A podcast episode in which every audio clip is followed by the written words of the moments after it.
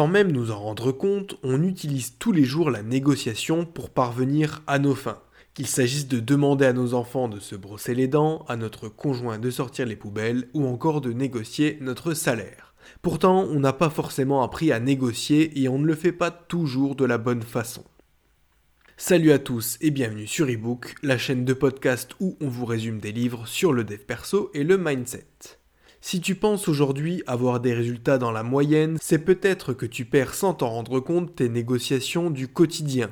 Peut-être que tu plies trop facilement face à ton patron qui te demande de rester une heure de plus, ou encore face à l'un de tes amis qui te demande toujours des services sans jamais t'en rendre en retour. Si c'est le cas, Chris Voss et son livre Ne coupez jamais la poire en deux vont pouvoir t'aider. Ancien négociateur du FBI, il a été amené à négocier dans des situations extrêmes qui impliquaient des kidnappeurs et des terroristes. Et je sais ce que tu vas me dire. Qu'est-ce que j'en ai à faire de négocier moi? Je n'ai pas un boulot au FBI, je ne sauve pas des vies, donc ça ne me sert à rien de négocier. Pourtant, il y a beaucoup de situations importantes dans lesquelles on doit négocier ou persuader. Convaincre un employeur de t'embaucher, convaincre le vendeur de la maison de nos rêves de nous la vendre au prix qu'on veut, renégocier ses assurances, convaincre notre ado qu'il est enfin temps qu'il range sa chambre et qu'il prenne une douche.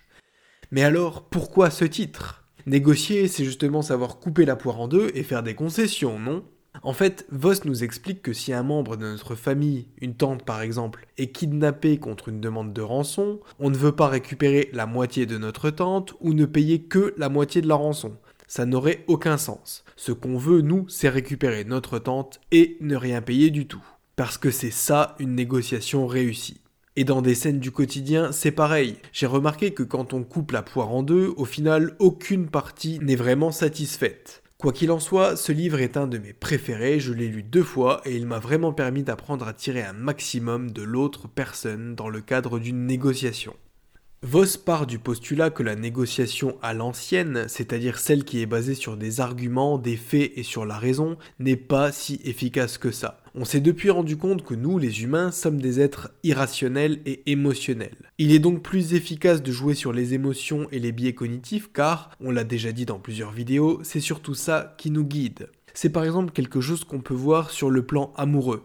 Il a été démontré qu'on ne choisissait pas toujours la personne qui est objectivement le meilleur parti pour nous, mais qu'on allait plutôt se laisser guider vers celle qui nous fait ressentir le plus d'émotions, même si elle est un peu plus banale. Là où je veux en venir, c'est que pour négocier, il faut avant tout comprendre l'autre, ses aspirations profondes, ses besoins et ses peurs. Le côté rationnel passe au second plan. Si l'interlocuteur se sent écouté et respecté, on peut en tirer beaucoup de lui, bien plus qu'avec des seuls arguments logiques.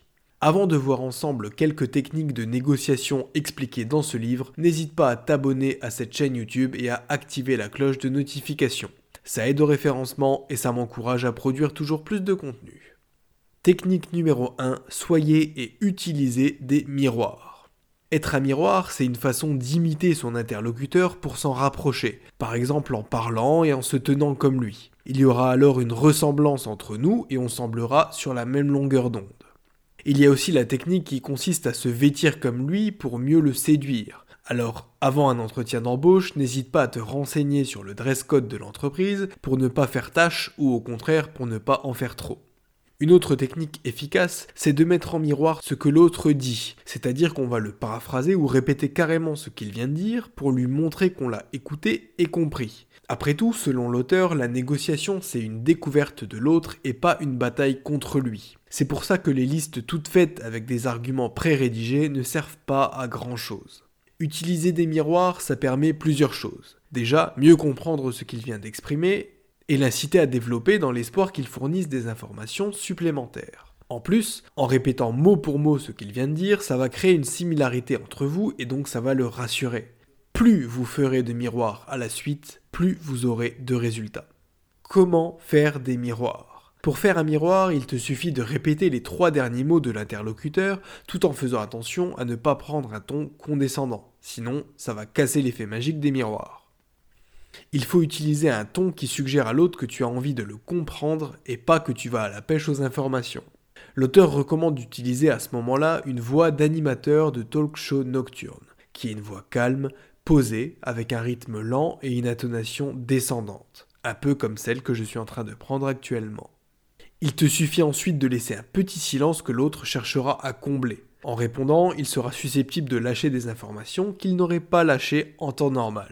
Pour t'illustrer comment les utiliser concrètement, je vais te donner un exemple pratique de la façon dont je l'ai utilisé face à un agent IMO lors d'un achat immobilier. Pour te contextualiser un peu, je m'étais un peu détourné de ce bien au début car il était déjà affiché en dessous du prix du marché, mais il me paraissait quand même un peu trop cher. Agent immobilier. Bonjour, je vous appelle pour vous dire que le vendeur de l'appartement que vous avez visité l'autre jour n'est pas hostile à une baisse de prix. Il a reçu une offre bien en dessous du prix affiché, donc c'est le moment de vous positionner. Si vous faites une offre, elle a plus de chances de passer. Moi, bien en dessous du prix affiché? Euh, oui, vous pensez bien que j'ai pas le droit de vous dire le chiffre exact, mais vous proposerez forcément un meilleur prix, donc si l'appartement vous intéresse toujours, c'est le moment. Excusez-moi, pas le droit de me dire le chiffre? Bon d'accord, il en a proposé X euros de moins, ce qui est ridicule et c'est évident que ça n'allait jamais passer. Le lendemain, je faisais une offre à peine plus élevée que cette offre ridicule et elle était acceptée. En me disant le prix proposé par l'autre personne, l'agent IMO m'a fait savoir que le vendeur avait un ancrage très bas et que je passerais pour César si je faisais une offre légèrement plus élevée mais qui restait dans mon budget. Je me suis senti un peu ridicule de poser autant de questions sur le coup, mais au final, ça m'a permis de voir une de mes offres acceptée bien en dessous du prix du marché. A défaut, je n'aurais même pas songé faire une offre pareille. Technique numéro 2, étiquetage. L'étiquetage est une technique qui fait partie de ce que l'auteur appelle l'empathie tactique. C'est une forme d'écoute active qui sert à identifier et nommer ce que l'autre veut et les émotions qu'il ressent. Encore une fois, si l'interlocuteur se sent compris, il sera apaisé et aura plus tendance à se confier. C'est pour ça qu'il est important de nommer précisément les choses pour provoquer une sorte de soulagement.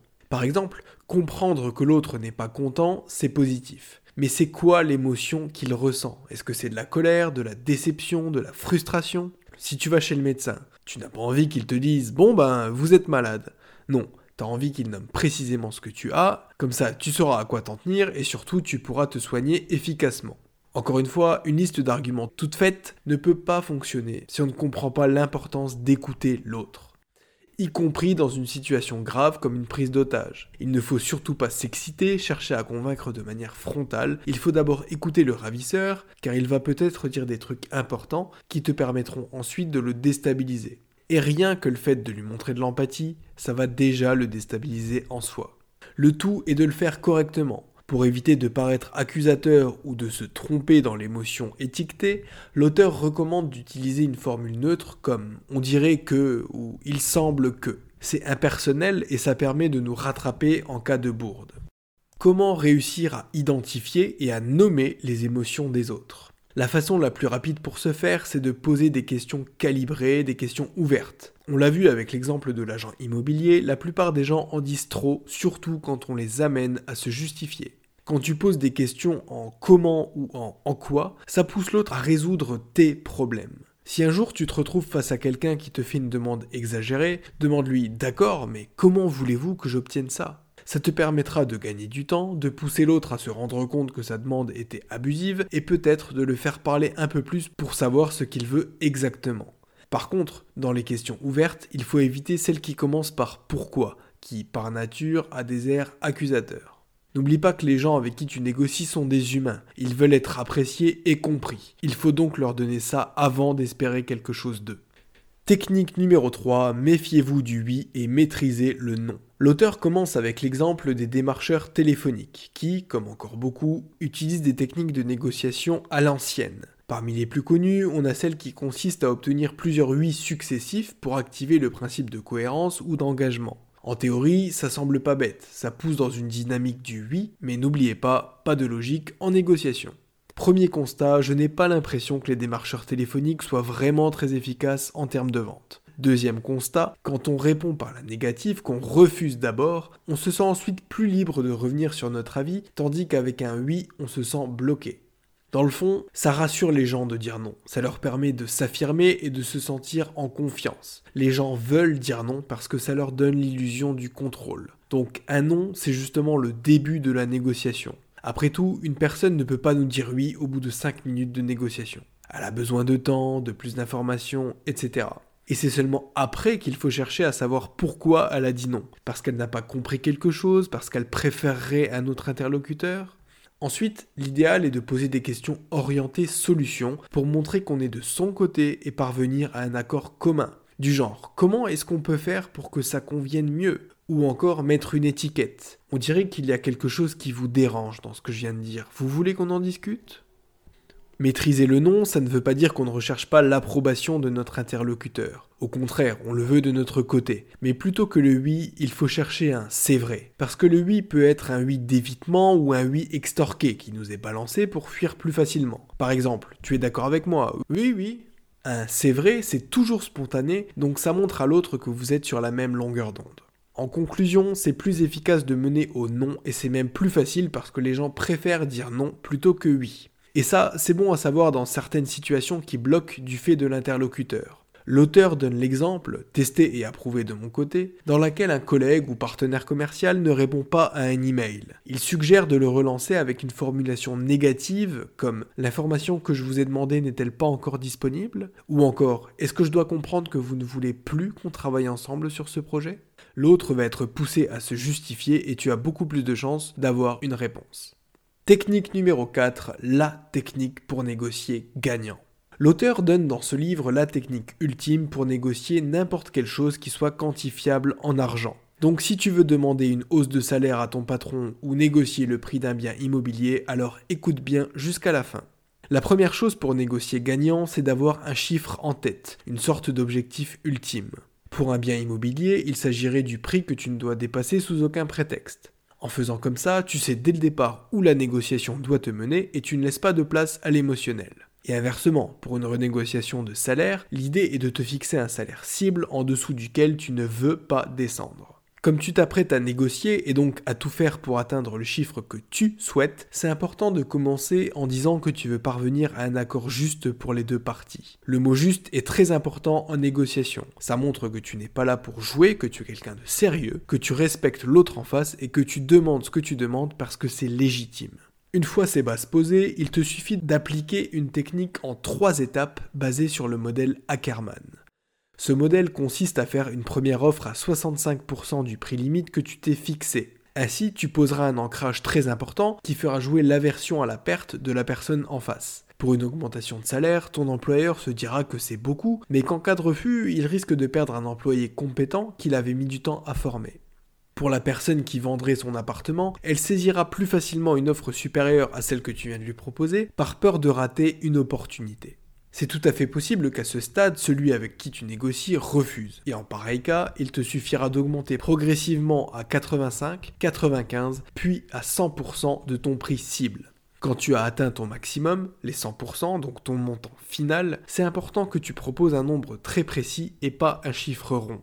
Alors n'hésite pas, fais-toi plaisir avec les chiffres et offre 103 967 euros pour cet appartement que tu voulais acheter. C'est une façon d'indiquer à l'autre que c'est ta limite. Il va se dire oula, ce chiffre, il n'a pas pu l'inventer. Ça correspond forcément à quelque chose, par exemple le montant maximum que la banque peut lui prêter. En plus de ça, n'hésite pas à proposer un élément non monétaire pour bien montrer que tu es à ton maximum.